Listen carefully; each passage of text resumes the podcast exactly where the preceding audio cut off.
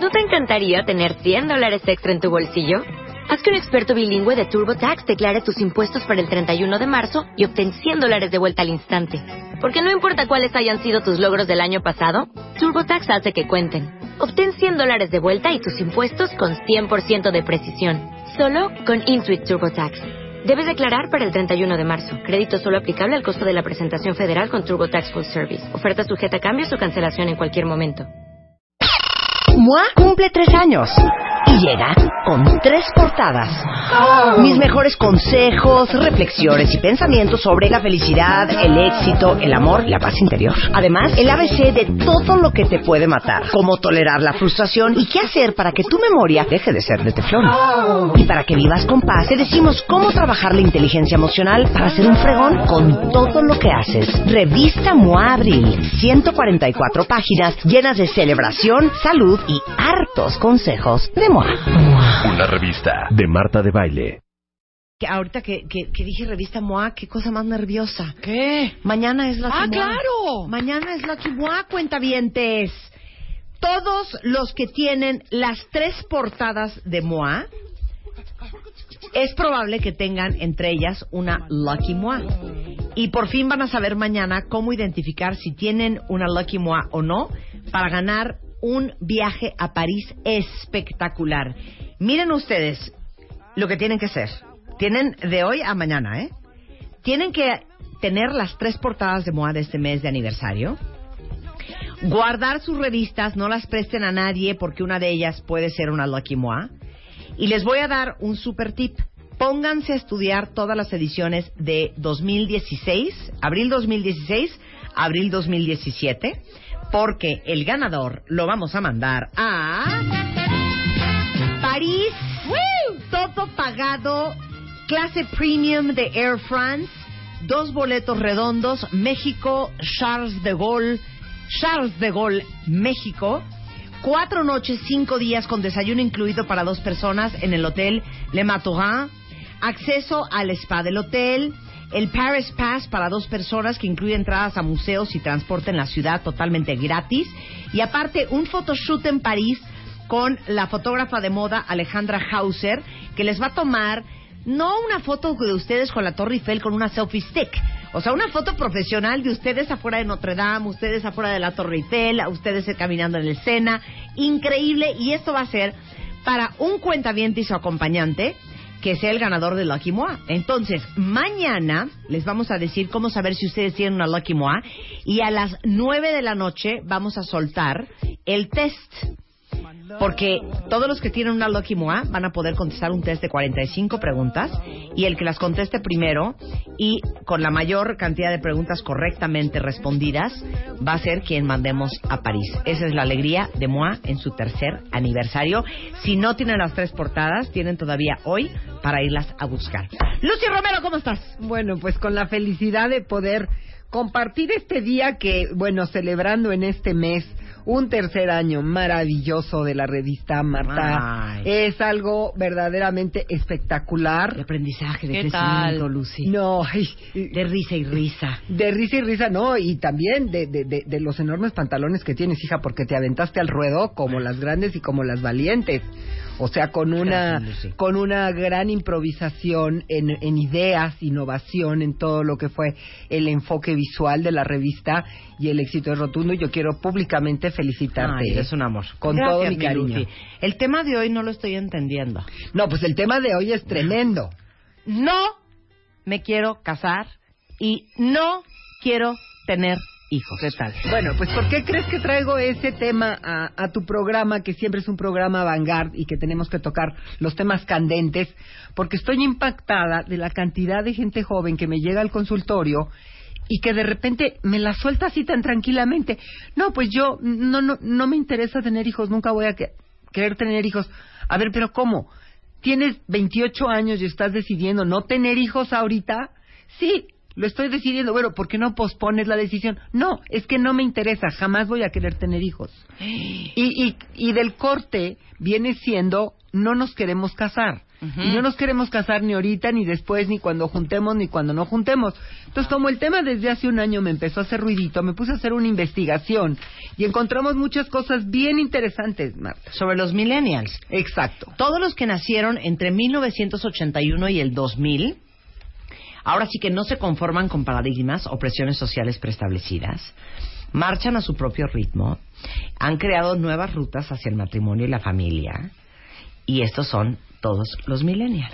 Exacto. Y fíjate, lo que está sucediendo con los millennials es que vienen siendo como la generación que ya les tocó vivir ser hijos de padres divorciados por la ola gigantesca que se desata no solamente en nuestro país, yo puedo decir que en todo el mundo occidental, haciendo una pequeña excepción eh, de países de Sudamérica que la ley del divorcio salió Claro. salió hasta los años 80, pero normalmente, digamos que entre los 50 y los 70, la mayoría de los países eh, en América aceptaron la ley del divorcio. Entonces se vino la gran oleada del divorcio y entonces ahorita esos son los que están en edad en edad de decidir sus vidas y qué crees que están decidiendo?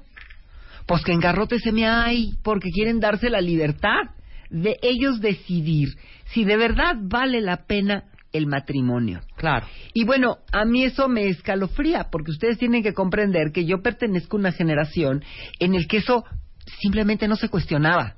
Claro. La gente no se cuestionaba si te ibas a casar o no. Ni a tener hijos. No, se sabía. Era, era, era Por como, default. exactamente, era como un hecho normal en la evolución de la vida. Escuchen esto. En la revista Scientific American, una escritora que se llama Elizabeth Landau analizó los datos, regresense Ana y Luz, Sí, muy así, tan, tan, de millennials. y salió que los millennials son menos propensos a casarse en sus 20 que otras generaciones. Hicieron otro estudio de la Universidad John Hopkins. Y la desigualdad económica es uno de los principales factores para que los jóvenes decidan no casarse, tengan o no tengan hijos. Y eso que se considera que la generación millennial es la más educada y preparada, tiene empleos mal pagados que los hacen sentir poco aptos para el matrimonio. El Observatorio Demográfico 2015 publicó en mayo por la Comisión Económica para América Latina y el Caribe que en 1990 se esperaba que la población de América Latina creciera en un promedio 8.7 millones de personas al año. En realidad, la población ha crecido 6.8 de personas al año, un 21% menos de la expectativa. Wow. Y todo Menos. es culpa de ustedes, millennials. Exactamente. Bueno, una, una gran generación. Aquí, a ver, a ver, aquí tenemos dos millennials. A ver, Luz. No, pero Lili ya se díganos casó. sus edades, chicas, no. y ver, díganos edad, qué Luz. opinan. 28. Ok, ¿qué opinas? ¿Matrimonio e hijos? Ninguno de los dos. ¿En serio? Ah, Luz. Neta, no te quieres ni casar ni tener hijos. Ay, Luz, Ahorita, yo quiero ahorita ser no. tu dama de lazo. ¿Te das cuenta? Y yo te iba a regalar tu bambineto, hija. A ver, ¿no quieres casarte ni tener hijos? Me tendría que enamorar muy cañón para, na- para casarme con alguien. Siento que ahorita la verdad es como de, ¿para ¿Qué qué, te... necesidad? ¿Qué necesidad? Claro, ¿Para qué, ¿qué te unes a alguien si no, no estás seguro de...? Pero espérame, la pregunta es, aún, aún estando enamorada, ¿te casarías o no, Luz? Yo creo que no. No. Para Ok. que él No ¿Se le da dan cuenta cómo ligarme razón? con alguien para el Ya resto lo de tu tienen vida. como muy ¿Y para claro. qué tener hijos Sí. con esa persona si no sabes si vas a estar el resto de tu vida con ellos? Es que ¿Para no qué le traumar a funcionan los tanta niños? cosa. Por eso, es, por eso es la fregadera. A ver, no, es un ah, no, no, hay que oírlos, hay que A ver, oírlos, Ana. Rebe, porque Yo matrimonio no tengo problema con el matrimonio, hijos no. Hijos no. No. ¿Por qué, ¿Neta? Ana? ¿Qué edad tienes, Ana? 28. ¿Por? Siempre dices que no hay que tener hijos, Marta. No, tienes toda la razón. Yo estoy de acuerdo, nada más quiero que expliques Pero no le hagas caso a. Marta. A ver, que sea tú, tú, tú, tú, ¿qué piensas? En primera, yo no tengo como ese... Esa vocación. eh, No sé, ese sentimiento maternal o no sé. A mí los niños me gustan, pero 10 kilómetros lejos de mí. Y eh, sí creo también que es una responsabilidad grandísima que no sé si yo quiera asumir en ese sentido. Sí. ¿Sabes y, qué? Se vale, Ana. Y este y a lo mejor te va a parecer muy cursi, pero sí creo que este mundo es una porquería y no me gustaría este traer niños aquí. Sí, es Eso es lo más horroroso. Y está clarísimo en las estadísticas. Ahorita Claro. que vamos a, vamos avanzando en el programa, y a ver, me nos está faltando aquí mi queridísima. No, es que Lili, Lili sí está que casada. Lili es muy establishment. A ver, Sí, ¿qué? yo- Se quiere, ca- ya se casó, Sí, quiere tener mijitos y un labrador. Quiero vivir en la pradera. pienses, No, hijos no sé, dirías que lo dudo, ¿eh? Tú, Heidi. Heidi total, me parece O sea, muy bien. sí, no sé si me, volvería- si me divorciaría, no sé si me volvería a casar, pero este, hijos, no sé si... Hay días que digo sí y de repente quiero dormir y digo no, para nada. No sé si es muy egoísta, pero así. Ajá. Bueno, entonces aquí lo que tenemos que comprender es que sí estamos frente a un fenómeno social. No podemos llamarle problema, ¿eh? Abusados. Porque aquí cuando se reporta que hay 21 millones de, mm, de, de niños que, que no nacieron de plano, la tasa demográfica se esperaba 21 millones mm, mayor a lo que en realidad fue, pues no podemos decir que qué pena, podemos decir que, wow, qué bien, qué bien porque el mundo está sobrepoblado, qué bien porque no queremos en un momento dado que exista una sobrepoblación a la cual la sociedad no está preparada para satisfacer las necesidades de un desarrollo. Y ahora que se habla tanto de desarrollo sustentable, los niños también necesitan ambientes de desarrollo sustentables. Entonces, yo veo muchos aspectos que a mí me llaman la atención y que no quiero decir de ninguna manera que son problemáticos forman parte de un quehacer bien inteligente, un quehacer en el cual hay más conciencia y tu programa y tu trayectoria, Marta, es parte de eso. Hacer conciencia de que traer a un niño no es poner un huevo, que pones el huevo, lo empollas y ya nació y ahí me vale, ¿verdad? Que crezcan como si fueran verduras. Tú eres mamá y abuela. Yo soy mamá y abuela. Son una fregadera lo de crear a un niño. Es una enorme, enorme fregadera prolongada. Claro que también es, también es una delicia y también es una fuente de satisfacción. Claro, y amamos a nuestros hijos y no nos imaginamos sin ellos, Ah, pero... Pero sí tenemos que reconocer el lado. Y, y ahora fíjate, ¿por qué es por lo que me gusta esto de la tasa decresiva de, de población? Porque quiere decir que los que tienen hijos están mucho más conscientes de su responsabilidad y de la necesidad de protegerlos y de la necesidad de darles lo que antes ni siquiera se pensaba, que es lo mejor posible. Claro, para ahí. Antes no existía eso, ¿eh? Claro. No existía. Se tenían, las familias eran de seis y ocho para arriba. Sí, claro. Y ya luego la universidad, pues que Dios digo, a, ver, a ver cómo le hacemos. No, no, no, no, no. Regresando del corte, seguimos hablando de por qué los millennials dicen no al matrimonio y no a los hijos. Hay cuatro razones muy poderosas. De eso vamos a hablar Y, regresando. no y se también, por favor, que nos empiecen a decir cuál es su opinión. Claro. Todos tus cuentavientes. Oigan, la Exacto. opinión dice, si regresara el tiempo no me casaría ni tendría hijos. Varios en Timeline. wow. Bueno, regresamos del corte, no se vayan.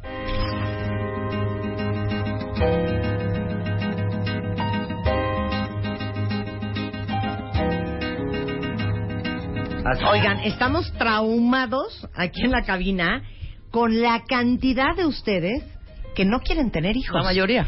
Porque estamos hablando de de dónde sale que los millennials, que son esta generación que nació entre el 81 y el 2000, han decidido y han hecho estudios Scientific American, el- la Universidad de Johns Hopkins, este, la Comisión Económica para América Latina, de por qué ha decrecido la población, este, por ejemplo, nada más en Latinoamérica, de lo que se calculaba a lo que sucedió, 21% menos 21 nacimientos. millones menos. 21% menos de la expectativa. O sea, casi 2 millones menos niños de los que se esperaban. Entonces, estamos tratando de analizar con Lucy Romero de dónde viene que los millennials dicen no al matrimonio y no a los hijos. O sí al matrimonio, pero no a los hijos. Fíjate, viene de que la sociedad ya puede contener esa postura socialmente. Anteriormente, quiero decirte, échate los años 40 para atrás, eso era impensable. Si la gente no se casaba, era una de dos, porque pobrecita te quedaste para vestir santos, no hubo ni quien te tirara un lazo y vas a quedarte amargada para cuidar este, a tus abuelitos, a tus papás y luego a los gatos y a los perros y a los sobrinos. Esa era la mirada, ¿no? El hombre que no se quería casar era verdaderamente porque era un rarito, un excéntrico, un algo extraño y, y- el matrimonio, es decir, matrimonio era destino. Ahora con todos los avances tecnológicos, primero que nada el control natal, segundo que nada la capacidad productiva de la mujer, la inclusión en las filas de poder llevar dinero al- a la casa y de ella mantenerse autosuficientemente. Eso es una gran revolución. No le hemos dado todavía el, el golpe al gran impacto que eso ha tenido para que socialmente nosotros podamos darnos cuenta de que de veras vamos hacia una sociedad diferente.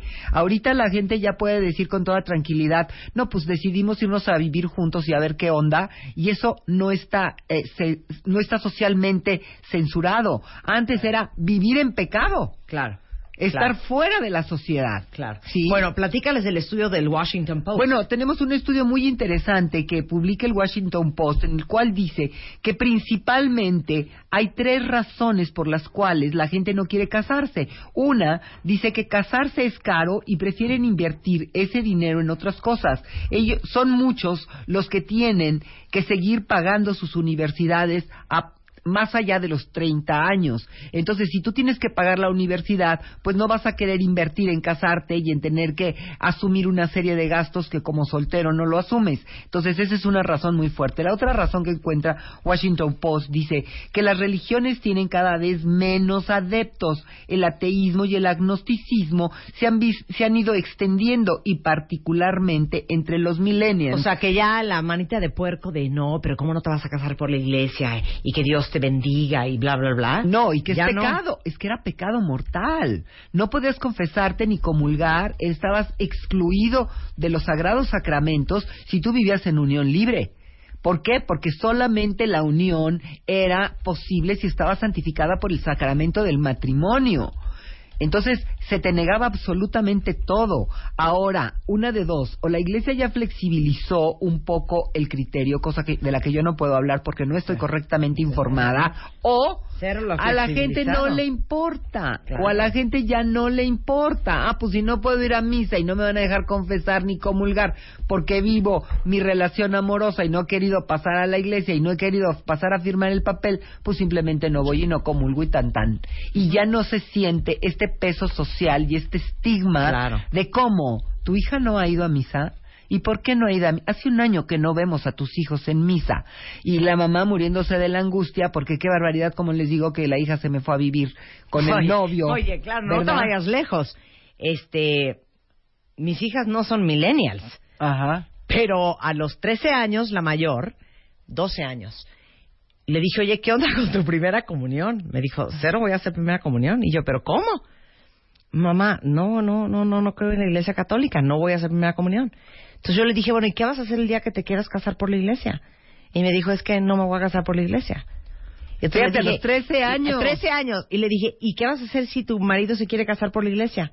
Es que yo no me casaría con alguien que no respete lo que pienso.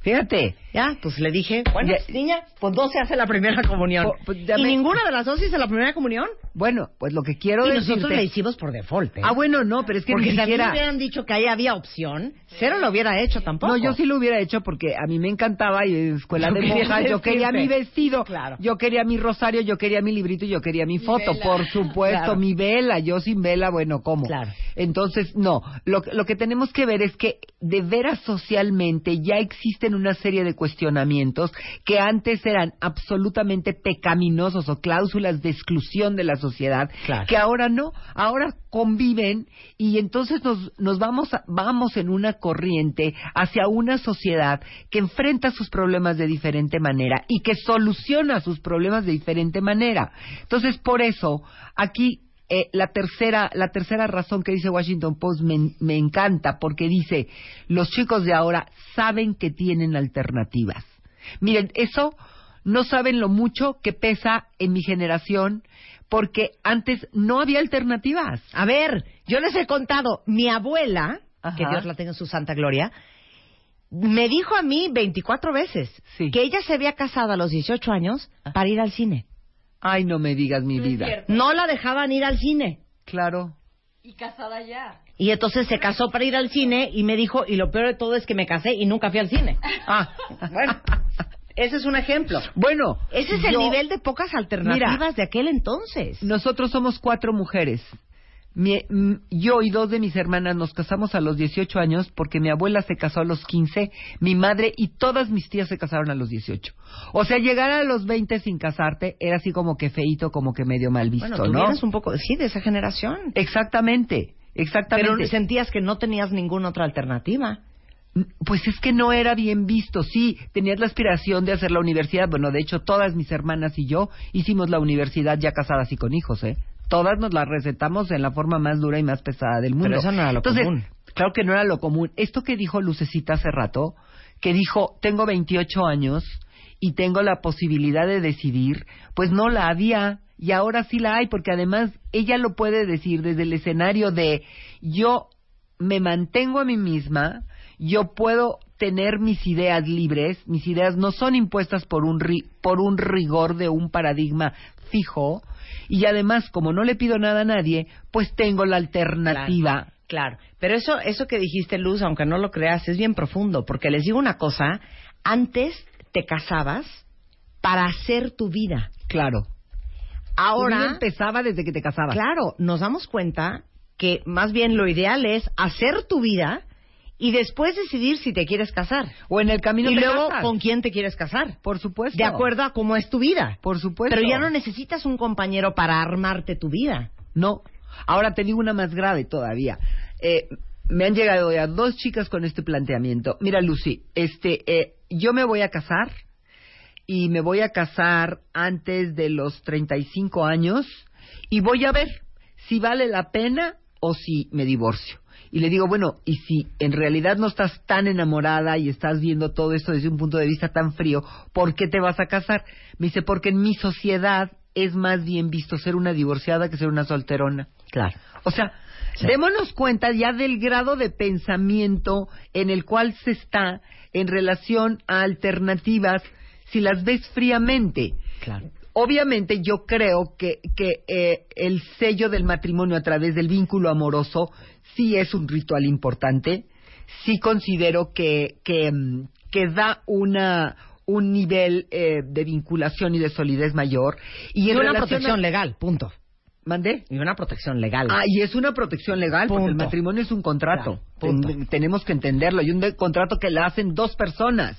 Y una cosa muy importante es, en relación a los hijos, yo creo que cuando una pareja está muy enamorada, surge naturalmente un deseo de tener un hijo.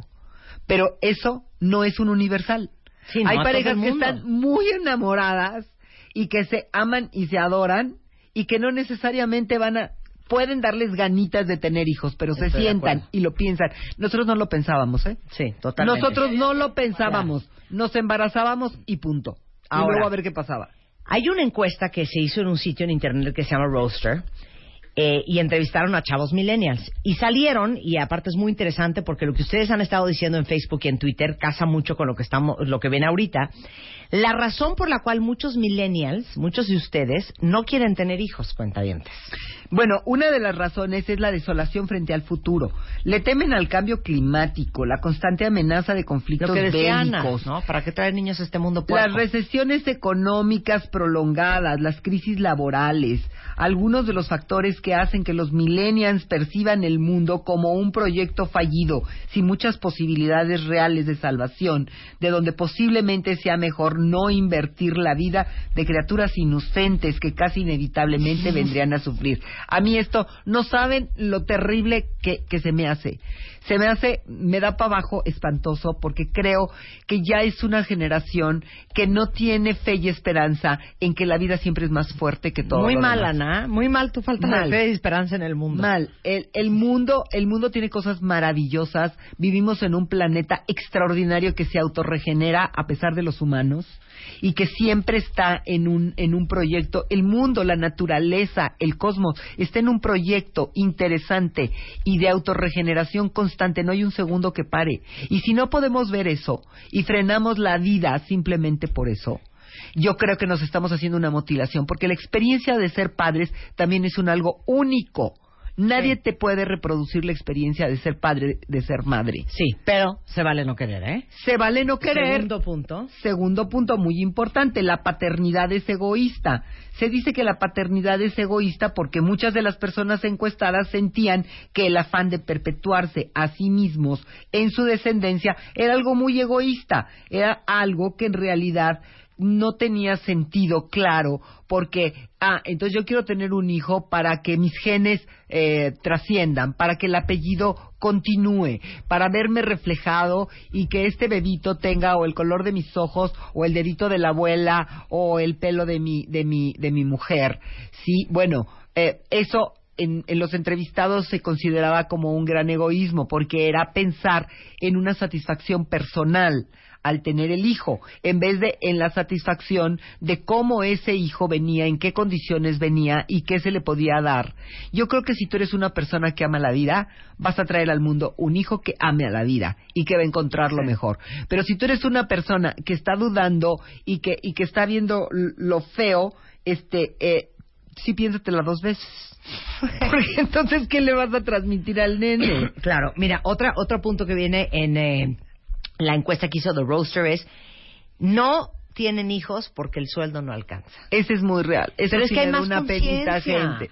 Ese es muy real. O sea, no son que perritos. Lo de menos sería llevarlos al veterinario y comprar croquetas. Sí. Pero hay que ayudarlos con el coche y con la casa y con el matrimonio y con el No. de soltero y hay que ayudarlos con la universidad y, con la maestría y, Y, con el eso sí te va doctorado. bien y de No. niño no es ADD y entonces hay que pagarle terapia especial o necesita lentes o necesita frenos. En eso yo estoy totalmente de acuerdo. En eso sí estoy totalmente de dineral. acuerdo. El, el, el- lo que es el- la inversión económica sí es algo que tiene que planearse cuando traemos un niño al mundo. Bueno, ustedes saben que hay una estadística que la tenemos en Bebemundo de cuánto cuesta traer un hijo el primer año, como 150 mil pesos.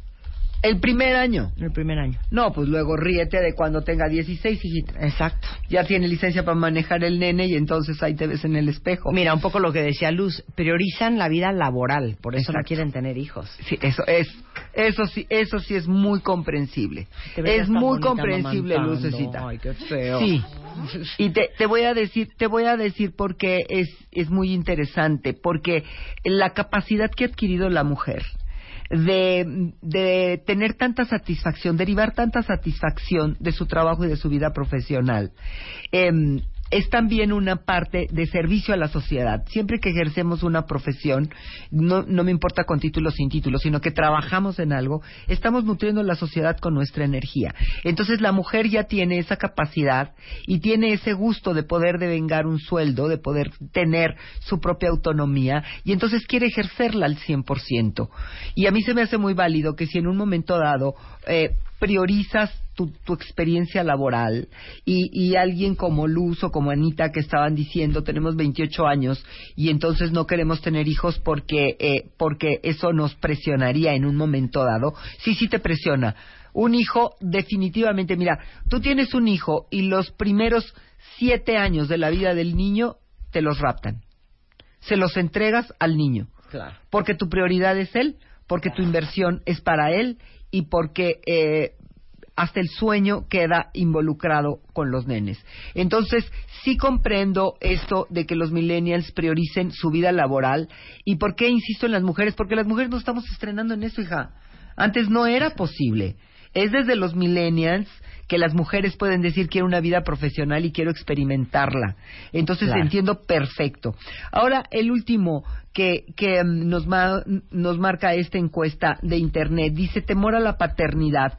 Hijos de hogares fallidos, varios creen que no sabrían cómo, cómo conciliar un hogar firme y una experiencia del pasado, incluso sus traumas, creen que no pueden contar con aquellas herramientas necesarias para formar una familia. Es decir, si yo vengo de un, de un hogar fallido, de un hogar en el que hubo violencia intrafamiliar, de un hogar en el cual eh, acabó en un divorcio o si no en un divorcio, en un, en un matrimonio habituado al conflicto en el que yo vi que mis padres se odiaban, pero no se dejaban porque no podían socialmente o económicamente. Entonces estos chicos sí se cuestionan mucho si ellos van a tener la posibilidad de lanzarse hacia un matrimonio y en ese matrimonio van a tener las habilidades para sacar un buen matrimonio. De hecho, estas, est- estas personas, fíjate, sacan sus ideas de los buenos matrimonios o de los matrimonios felices a través de las películas y a través de las novelas,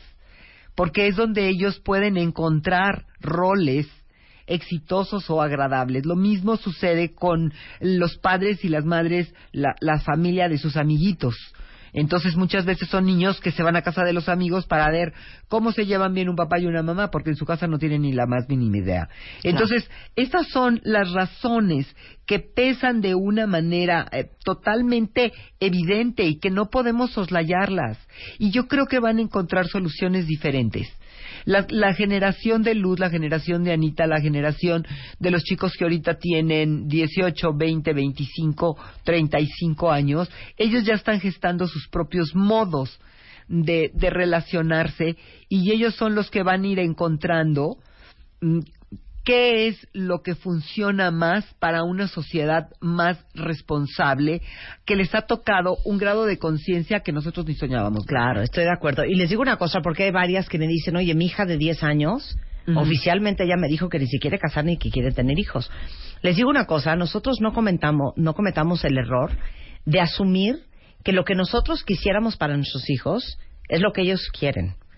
Y no les pongamos ese yugo encima de el día que te cases o el día que me hagas abuela, porque no sabes si es algo que va a suceder. Claro. Ténganles abierta la posibilidad de que si algún día decides casarte o si algún día decides tener hijos, pero que sepan que hoy las mujeres sí tienen la opción de decidir, porque yo sí creo que no todas nacieron con la vocación de ser mamás y se vale, y no todas necesariamente quisieran ser mamás y se vale. Y eso no nos hace mujeres ni menos plenas, ni más plenas, ni menos frustradas, ni más frustradas, ni menos eh, realizadas, ni más realizadas, ¿eh? Y bueno, y todavía te voy a meter un, un ingrediente que yo creo que va a merecer otro programa, pero que mm, lo tengo que comentar. Acabo de venir de Europa porque ustedes, como saben, tengo tengo una hija y dos nietas allá. Y entonces me puse a platicar pues con las chavas de su generación, que son 18, 16, 15 años.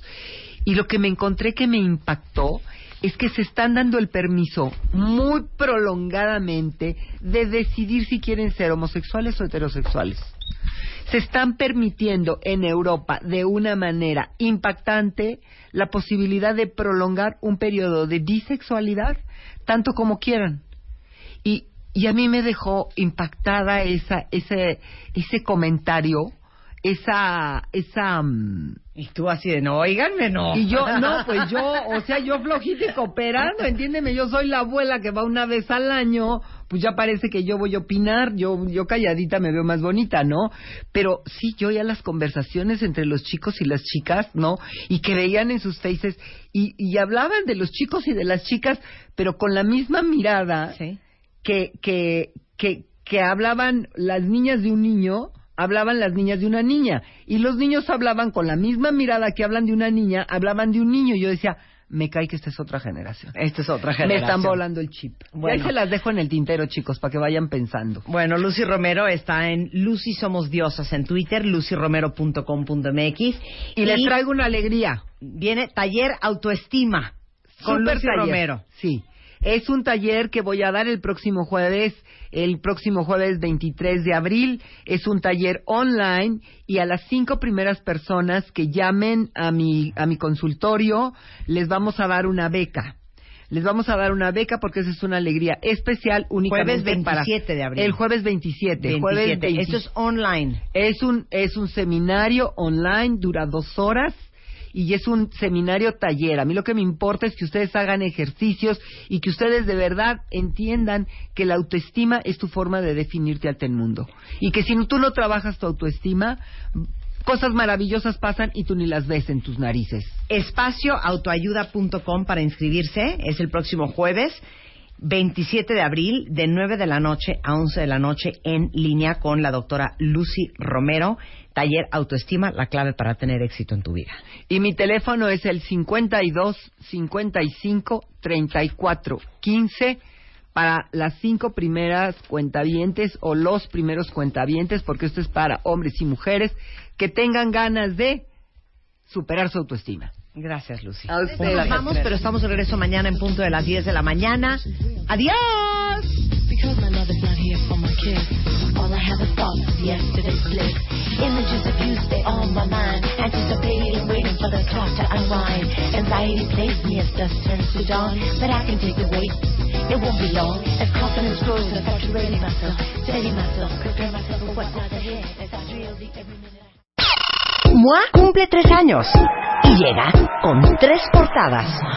Mis mejores consejos, reflexiones y pensamientos sobre la felicidad, el éxito, el amor y la paz interior. Además, el ABC de todo lo que te puede matar, cómo tolerar la frustración y qué hacer para que tu memoria deje de ser de teflón.